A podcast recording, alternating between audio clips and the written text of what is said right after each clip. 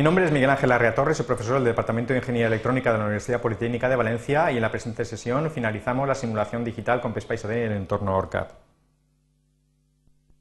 Es una simulación, eh, es una sesión eminentemente práctica. Vamos a analizar circuitos lógicos, tanto combinacionales como secuenciales, para lo cual debemos de saber aplicar los estímulos, que ya sabemos general, y analizar los resultados. Aparecerán aspectos tales como los riesgos lógicos, los riesgos lógicos persistentes, pero antes de todo va a ser necesario definir los tiempos de propagación y las restricciones temporales a que se ven sometidos los circuitos digitales. Para ilustrar, en primer lugar, el análisis de circuitos combinacionales, tengo este circuito del cual ya tengo preparado un perfil de simulación. Bien, en este caso, este circuito tiene cuatro entradas, ¿vale? Y se trata de observar cuál es la salida. Además, una señal de control que actúa sobre un enable de un buffer triestado, que además no es inversor. Bien, cuando uno va a analizar un circuito combinacional, en general cualquier circuito digital, le, le, afectan dos aspectos. En primer lugar, cómo va a funcionar desde el punto de vista funcional, lógico, y cuál va a ser su comportamiento temporal. Y para entender el comportamiento temporal necesitamos entender cuáles son los parámetros que nos definen los tiempos en un circuito combinacional. Para ello tengo preparada la siguiente diapositiva. Bien, un circuito combinacional, por complejo que sea, será modelizado para PSPICE AD con un subcircuito que interconectará primitivas lógicas. Las primitivas lógicas combinacionales existen de varios tipos. Las más habituales e importantes son las puertas y las puertas triestado.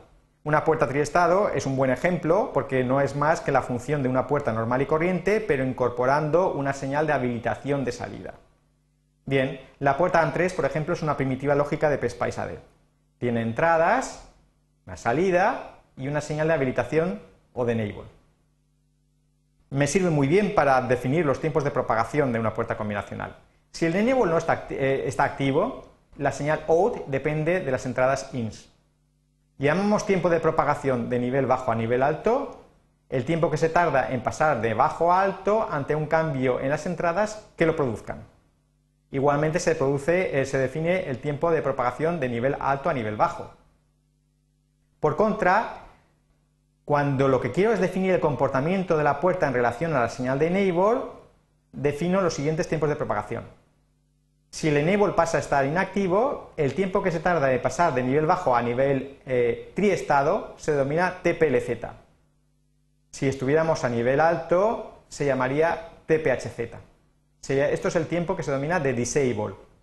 Y se llama tiempo de enable el tiempo en que partiendo de estado Z se llega a nivel alto, TPZH, o TPZL cuando se pasa de nivel triestado a nivel bajo, lo cual a su vez dependerá por supuesto de las entradas. Estos seis tiempos de propagación, y de hecho los más habituales son los dos primeros, definirían cualquier circuito combinacional básico. Es cierto que existen otras primitivas lógicas, como por ejemplo las puertas de transmisión, los pull-ups, etcétera, pero no son de aplicación en la mayor parte de los análisis digitales. Volviendo al asunto, yo tengo un circuito relativamente complejo. Calcular los tiempos de propagación no van a ser fáciles, aunque no va a ser fácil. Aunque cada una de estas puertas aparezca como individual, es realmente una estructura jerárquica. Esta estructura jerárquica, a su vez, está constituida con puertas eh, discretas. Naturalmente, los tiempos de propagación van a depender de los paths críticos, de los paths que estén activos como consecuencia de la combinación de las entradas. Va a ser un tema distinto, diferente, complicado. Los tiempos de propagación van a depender de las combinaciones de las entradas. Para poder analizar los tiempos de propagación, en primer lugar voy a hacer un análisis de carácter funcional. Voy a introducir estímulos y voy a observar las respuestas. Los estímulos tienen que afectar tanto a las entradas como a la señal de enable, que aquí se ven. Y los he hecho además parametrizables para después realizar un análisis tip. Bueno, se pueden editar simultáneamente los estímulos del tipo STIM-N. Repito, se utilizan sobre todo porque son flexibles y parametrizables. El tiempo de ciclo es el time step y aquí el timestamp lo hemos asociado al parámetro cycle como, entre, llaves, por supuesto, porque hay que interpretarlo, cycle partido por 2. Es una deformación profesional. En realidad esto se realiza normalmente para señales tipo reloj, no tiene sentido cuando estamos hablando de señales eh, de carácter combinacional. Pero en fin, Ya sabemos, por tanto, que para un cycle determinado la duración, el periodo de la señal es la mitad. Bien, aquí tenemos una señal de 4 bits, la defino con un formato 4, la señal de enable tiene un bit y evidentemente ya puedo definir esas señales. Eh, concebirlas eh, directamente desde el editor de propiedades es difícil, casi vale la pena hacerlo antes en el papel, pero interpretarlas no es difícil. Por ejemplo, en la señal de 4 bits, primero la inicializo todo a cero y después, para todas y cada una de las posibles combinaciones, 15 veces tendré que hacerlo, incrementaré el valor del bus. Finalmente habré barrido entre 0 y 15, habré visto todas las posibles combinaciones de entrada. Todo esto tiene que estar cubierto por una señal de enable que debe permanecer 16 ciclos a 1. Más tarde podré inhabilitarlo. Después, los valores que introduzco en el bus, F y 1, están destinados a poder medir los tiempos de enable y de disable desde 0 y desde 1. Efectivamente. Voy a lanzar una simulación y vamos a observar los resultados. Bueno, el perfil de simulación está pensado, por supuesto, para dar tiempo al análisis. Como la señal cycle vale un microsegundo y estamos trabajando realmente con cycle partido por 2, 0,5 microsegundos, 16 por 0,5 microsegundos, tenemos 8 microsegundos. Si doy un poco más de tiempo para poder analizar el comportamiento del enable, 10,5 es suficiente. Lanzo la simulación y al simular, acordémonos, en Options Gate Level Simulation puedes coger si estoy en modo típico, mínimo, máximo o worst case. Acepto y lanzo. Aquí tengo el comportamiento del circuito digital. Es muy útil describirlo. Se ve claramente cuál es el comportamiento. Evidentemente se ve que las salidas cambian entre 0 y 1 dependiendo de las entradas.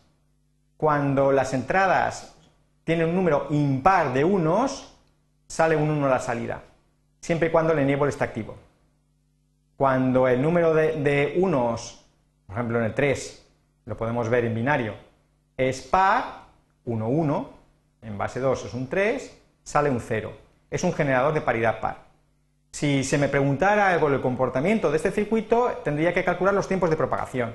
En principio, TPLH y TPHL. Fijémonos cómo, al cambiar de 1 a 2, aquí aparece un glitch. Este glitch es la materialización de un riesgo lógico. Prácticamente cualquier circuito que tenga más de 3 entradas, 3 o más, de 3 entradas, puede tener riesgos lógicos.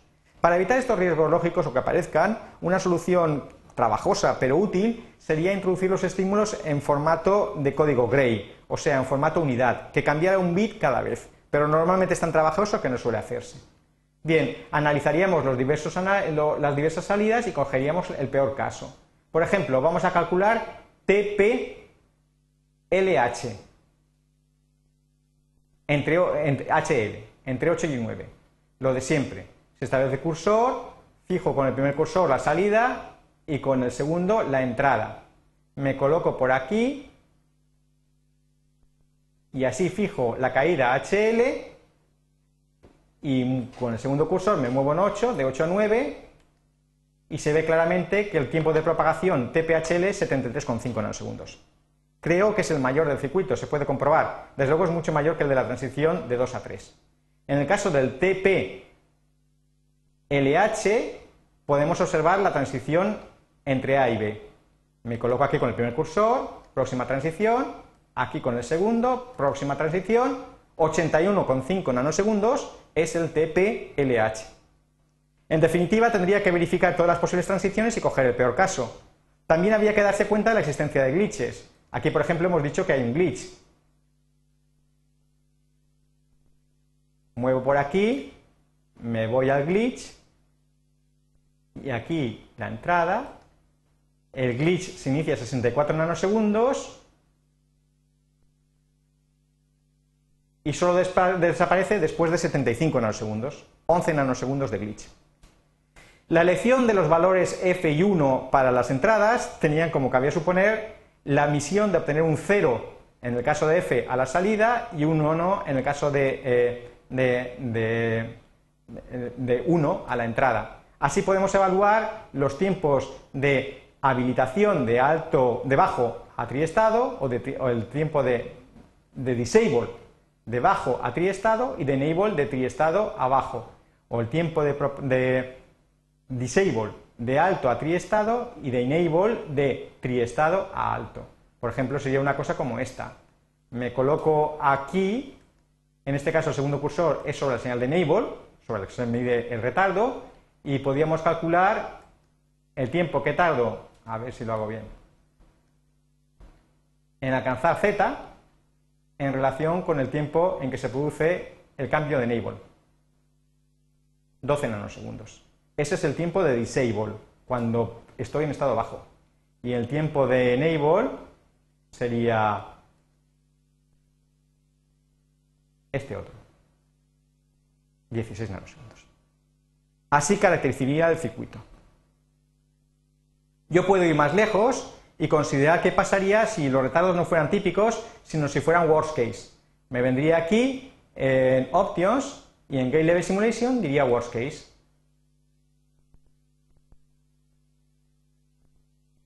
Y me aparecen mensajes. Estos mensajes están ligados con zonas de las trazas. Aparecen aquí. Y yo puedo eh, relacionarlos unos con los otros. También aparece en el fichero de salida, bajo el epígrafe eh, Simulation Message Summary. Bien, se observa efectivamente que el comportamiento no es tan sencillo. Ahora aparecen subidas y bajadas y también estados desconocidos. Aquí, por ejemplo, se produce una ambigüedad en la convergencia. Los mensajes se clasifican según el nivel de severidad y el tiempo que se produjeron. Si yo hago plot, habilito estudiar lo que ha ocurrido. Hay un problema de convergencia en ambigüedad. Eso significa que aquí tengo, en esta zona grisecita, la posibilidad de que me aparezca un glitch. En definitiva, tengo una ambigüedad.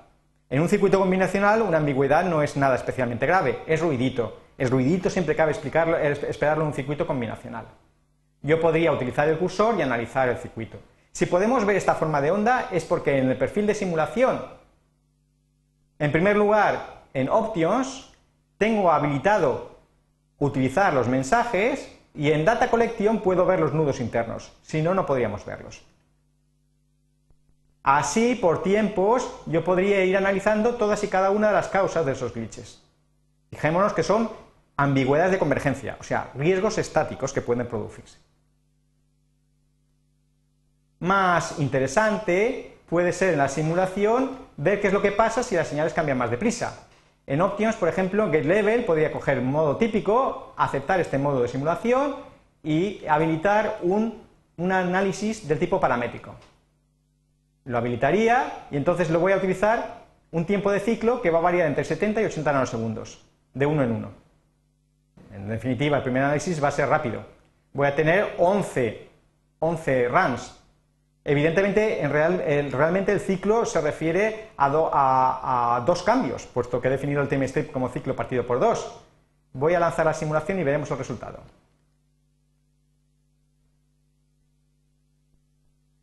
Aquí se ven las formas de onda. Bueno, las, de Enable no son demasiado útiles, no tiene mucho sentido. Quizás valdría la pena haber eliminado estas formas de onda, porque lo único que va a hacer es eh, oscurecer el resultado.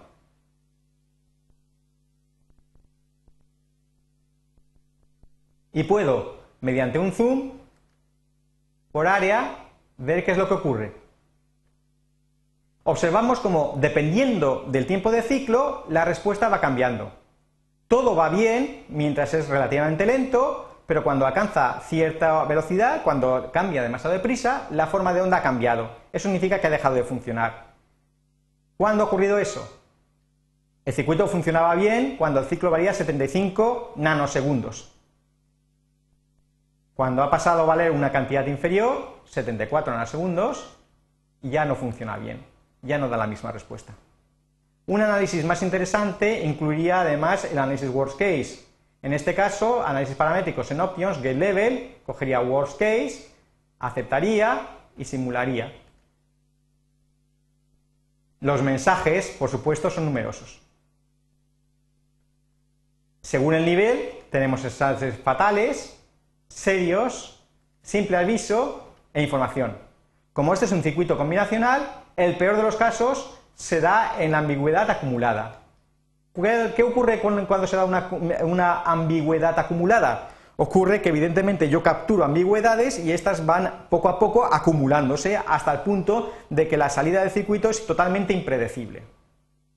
Desde el punto de vista de funcionamiento de un circuito combinacional esto no es problema, simplemente basta con bajar eh, eh, la frecuencia, entre comillas, el los tiempos habidos entre los cambios de las entradas. Como no afecta a ningún elemento que almacene información, ninguna memoria, ningún registro, no pasa nada. Caso distinto es en el caso de un circuito de carácter secuencial. Yo ya tengo preparado uno de ellos.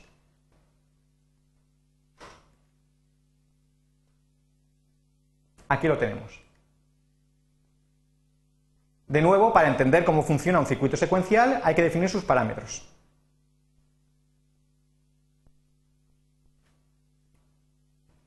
Los elementos secuenciales son básicamente flip-flops y latches. Eh, normalmente en diseño digital la tendencia es a realizar diseños basados en flip-flops. Son más fáciles de entender porque el elemento de control es el flanco activo de reloj. Bueno, PSPICE AD admite como primitivas de secuenciales diversos tipos de flip-flops, eh, en particular el tipo D, el tipo JK, son ligeramente distintos. la primitiva del flip-flop JK es activa a flanco de bajada, la del tipo D es activa a flanco de subida, pero en comportamiento temporal los registros tienen un comportamiento similar. Bueno, un registro tiene dos aspectos, el comportamiento frente a las señales síncronas y el comportamiento frente a las señales asíncronas. Aquí lo he introducido. Bien, como sabemos cómo funciona un registro. El dato capturado tarda un tiempo en reflejarse la salida. Eso es lo que se denomina tiempo de propagación, de CLK a Q o a QB. Y ese tiempo de propagación depende si, la si el registro cambia de bajo a alto o de alto a bajo. Por supuesto, estos tiempos de propagación, cabe decir, igual que en los circuitos combinacionales, pueden tener diversos valores, mínimos, típicos y máximos. Pero lo importante en estos elementos secuenciales es que este tiempo de propagación carece de sentido si antes no se cumplen unas restricciones. Esto es, si los datos que voy a sincronizar con respecto al flanco de reloj no cumplen ciertas limitaciones. Las más importantes que deben de ser estables un tiempo de setup antes del flanco activo de reloj y seguir siendo estables un tiempo de hold después del flanco de activo de reloj. Además, el registro es un elemento que almacena información.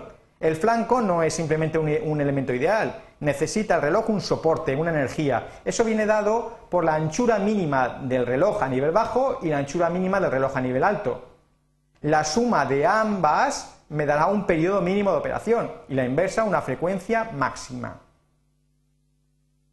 ¿Qué pasa cuando yo tengo un análisis y el dato no cumple el tiempo de setup o el tiempo de hold? ¿Qué pasa si este dato en vez de durar lo que dura la ventana de captura fuera menor? Bueno, pues el PSPICE AD entonces lo que genera es un mensaje, un mensaje de error. Eso no significa que el circuito no pueda funcionar. El circuito puede seguir funcionando. Que se produzca una violación en determinado momento de la simulación no impide que el circuito siga funcionando. Imaginémonos, por ejemplo, un flip-flop que tiene que capturar un dato 1 y que ya almacena un dato 1. Si no, logra capturar ese 1, sigue el 1 almacenado y por tanto esa violación no afectaría para nada al circuito. Otro aspecto es el comportamiento asíncrono. En el comportamiento asíncrono hay que recordar que los flip-flops requieren inicialización. La pueden obtener a través de un clear o de un preset. En principio lo lógico es que el clear y el preset sean activos a nivel bajo. Pues bien, para que efectivamente el clear y el preset funcionen, es necesaria una anchura mínima. Y además, como son señales asíncronas, no deben de interferir con el flanco activo de reloj. Así aparece una anchura mínima del preset y el clear y un tiempo de setup mínimo entre el preset y el clear cuando la señal de preset o clear están a nivel alto. Por supuesto, una vez iniciado el preset o clear, después de un tiempo determinado, si se cumplen estas especificaciones, se propaga la salida. ¿Por qué es importante establecer las restricciones temporales? En los circuitos combinacionales todo es directo, entrada, salida. Pero aquí no. En los circuitos secuenciales yo debo de introducir mis estímulos de tal manera que sean correctamente leídos, y solo si así lo hago la simulación tendrá sentido. Por tanto, es fundamental entender que en cualquier circuito secuencial el comportamiento de las entradas síncronas con respecto al reloj del sistema es similar al establecido para su primitiva lógica. E igualmente las salidas. Por eso, los conceptos que aquí aparecen para la primitiva son ampliables a cualquier circuito secuencial. Y todo se simplifica bastante si hay un único reloj, un reloj único en el sistema, entonces hablamos de circuitos secuenciales síncronos, que son los objetos habituales de nuestros análisis. Bien, veamos ahora entonces el caso de nuestro circuito ejemplo. Nuestro circuito ejemplo utiliza un único componente, el 74161, y una puerta lógica, 7400. Para poder simular este circuito yo tengo que entender cómo funciona. No existe la posibilidad de al tuntún verificar cómo funciona este circuito. Lo primero que tengo que entender es que tiene un clear asíncrono, activo a nivel bajo. El reloj es en flanco de subida, LOAD es activo en flanco de baja a nivel bajo, pero es una señal síncrona.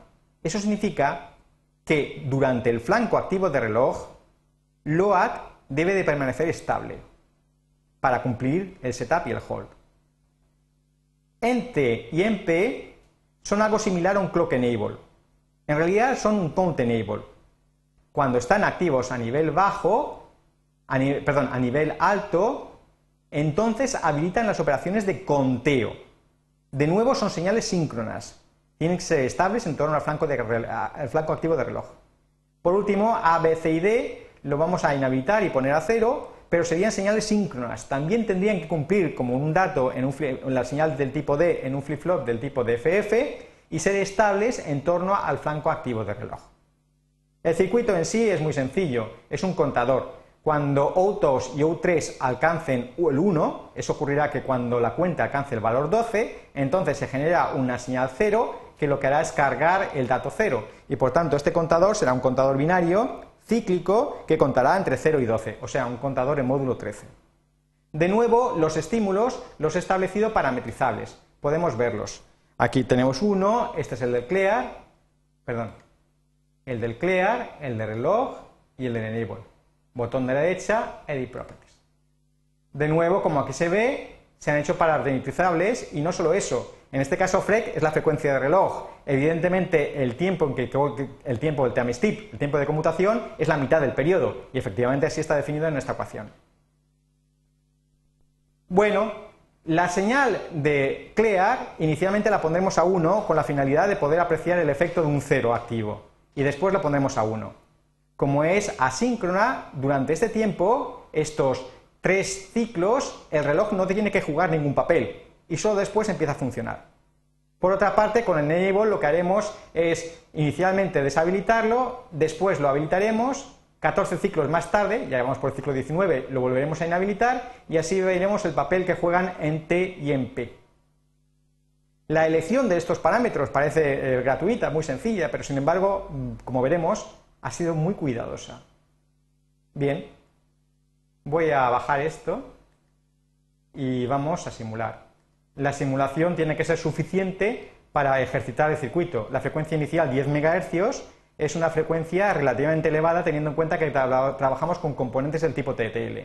Si hubiera sido más conservador, y hubiera sido razonable que lo hubiera sido, hubiera debido optar por una frecuencia inferior del tipo 1 MHz.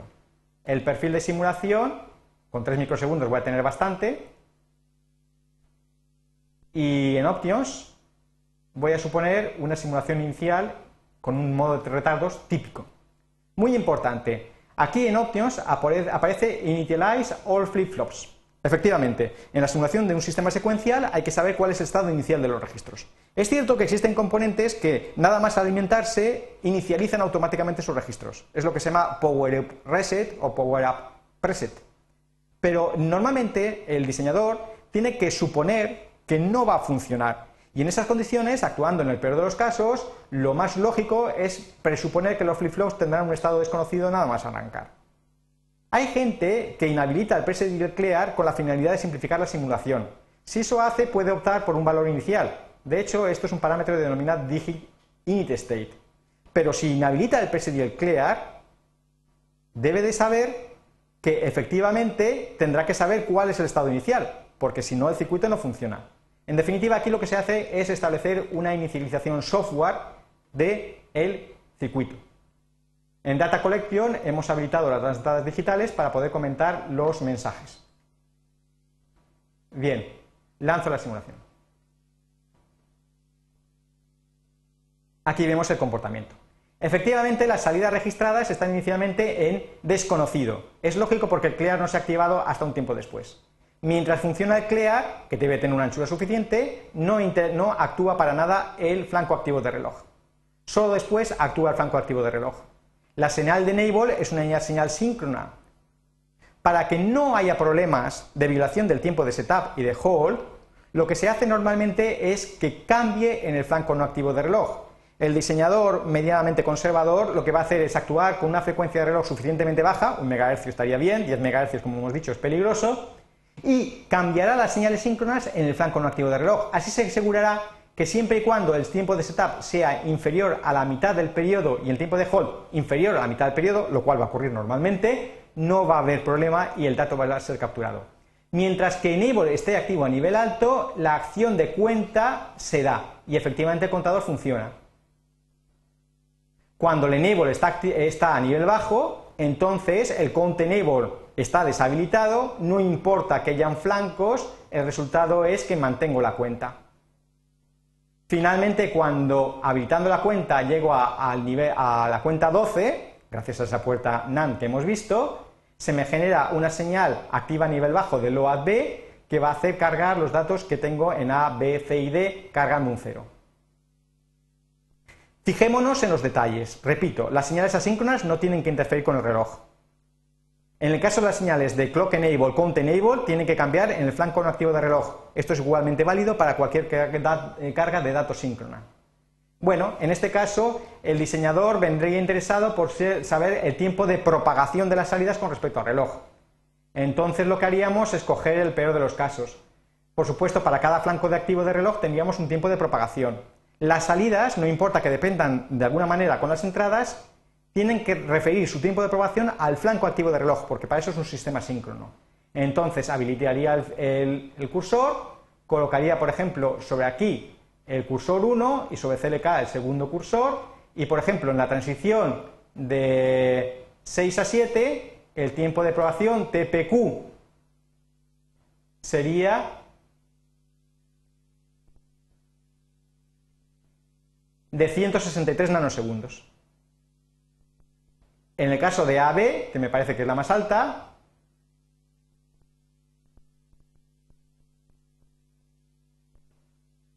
pues no, 63 nanosegundos. De 6 a 7 habría que desconfiar de ella, en cierto modo, teniendo en cuenta eh, que aquí va a una inhabilitación del enable. Es importante observar que aparecen glitches.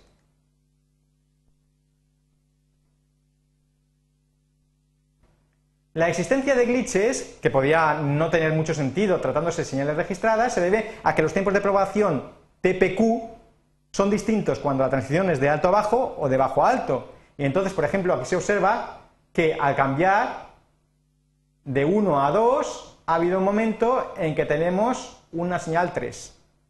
Por tanto, al evaluar el tiempo de propagación, yo me tendría, en definitiva, que considerar ese glitch y no dejarme llegar por él. Me colocaría aquí, pasaría de 1 a 2, ahora sí, colocaría aquí el cursor y me diría.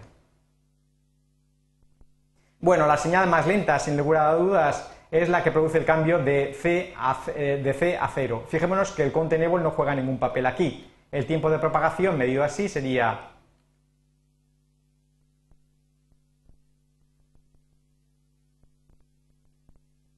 de 19 nanosegundos. Bien, hemos visto cómo funciona el circuito. ¿Qué pasa si ahora el análisis es del tipo worst case? En el caso del tipo análisis worst case, en options, gate level, diría worst case analysis y lanzaría la simulación. Aparecen ocho mensajes. Puede observarse que el comportamiento del circuito sigue siendo válido, sigue contando bien, pero efectivamente aparecen señales desconocidas y aparecen ambigüedades de convergencia. Selecciono una cualquiera y la primera que me aparece está aquí. Evidentemente afecta a la puerta NAND, que es la que se encarga de la carga asíncrona. esta ambigüedad de convergencia no va a afectar al funcionamiento del circuito, como aquí se ve.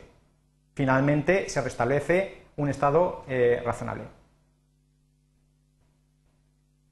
Igualmente yo podría hacer un análisis del tipo eh, eh, paramétrico. Por ejemplo, voy a ir aquí en Parameter Sweep y voy a hacer un análisis de 10 y 75 MHz de 5 en 5 MHz.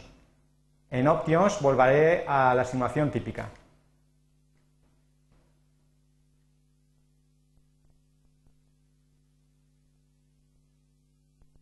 Se puede observar el comportamiento. En realidad, salen tantas señales que vale la pena eliminarlas.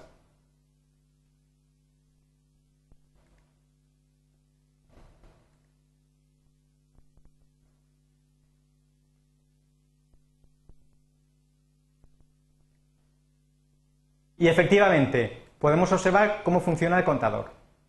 Fijémonos que en general, con estos estímulos, hasta el RUN 7 funciona bien el circuito.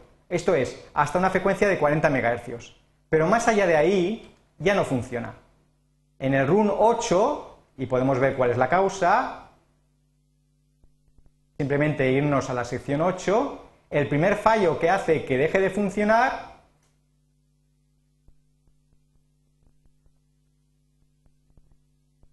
fallo que se produce a los 55 nanosegundos es este de aquí.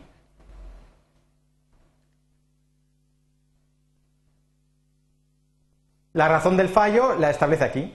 La anchura mínima del reloj debía ser a nivel alto, 25 nanosegundos, y tiene 11,1 nanosegundos.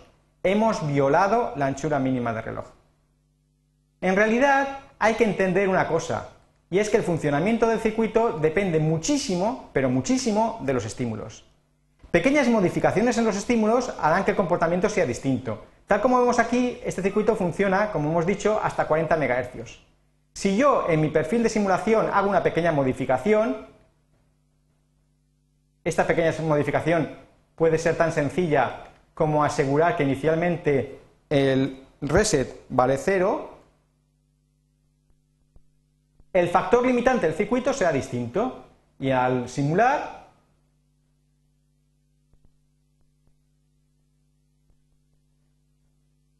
observaremos que podemos funcionar perfectamente con este nuevo estímulo, un CLEA que vale 0 desde el inicio, hasta la frecuencia 45, pero que más allá, aquí, a 50, ya no funciona.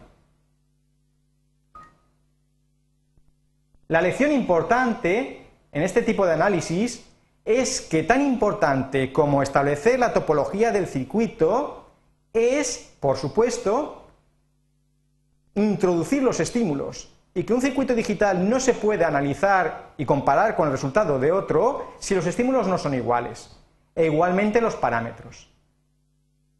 Podemos ahora, por ejemplo, hacer una simulación worst case, a ver qué pasaría.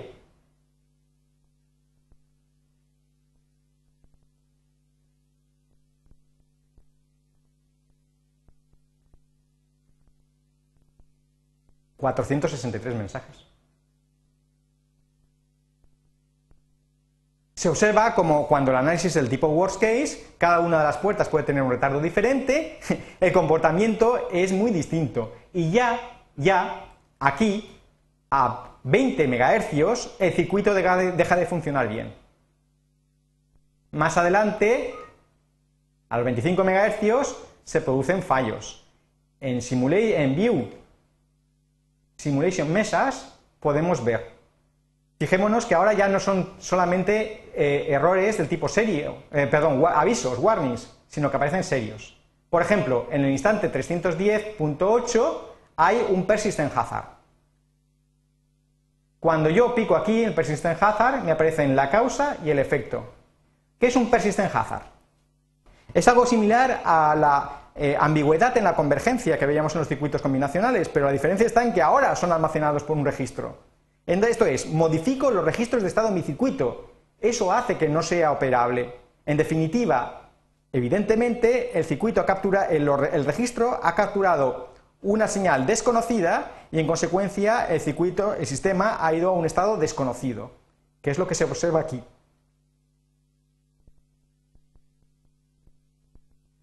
Como he dicho, tan importante para simular es el circuito como los estímulos, y también lo son sus parámetros. Si, por ejemplo, aquí en el perfil de simulación en Options hubiera alegremente establecido un estado inicial de, por ejemplo, cero, sin lugar a dudas, los problemas relativos a la inicialización los hubiéramos obviado. Además, existe un problema evidente, y es que no siempre el componente, la imagen del componente nos da una idea de su funcionamiento. Por ejemplo, el 7461 tiene, tiene un clear asíncrono. Pero si en vez de este, por error, hubiéramos tomado un 7463,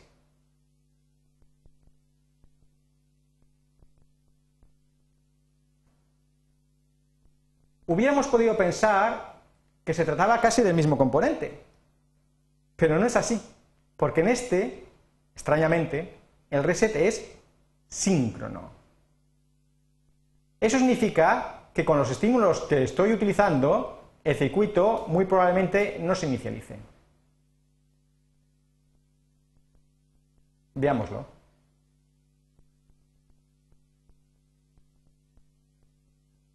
El circuito no se ha inicializado. ¿Por qué no se ha inicializado? Ah, es sencillo.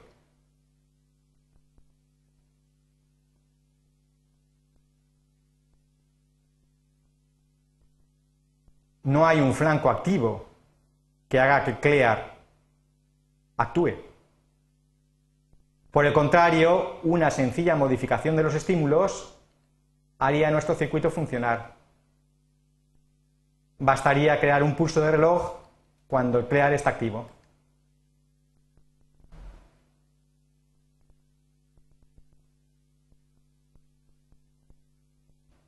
Ahora sí que funciona.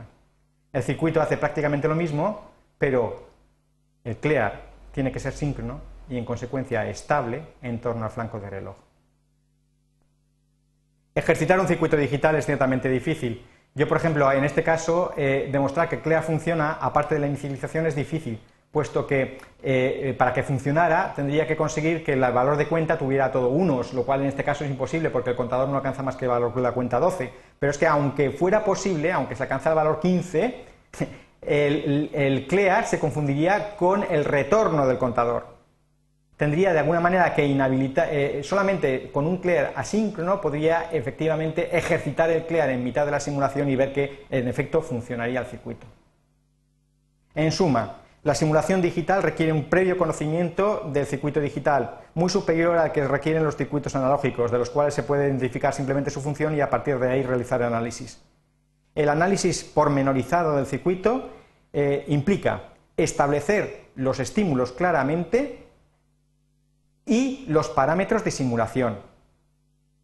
Y en cualquier caso, resulta evidente que el criterio que el, profesional ante una simulación tiene que adoptar de a partir de qué momento el circuito eh, funciona o deja de funcionar está única y exclusivamente en las formas de onda de salida. No puede dejarse llevar por los avisos, los warnings, porque esos no son suficientes, no nos expresan lo que va a ocurrir con el circuito real puesto que algunos de esos avisos, como he dicho, no van a afectar ese funcionamiento. Muchísimas gracias.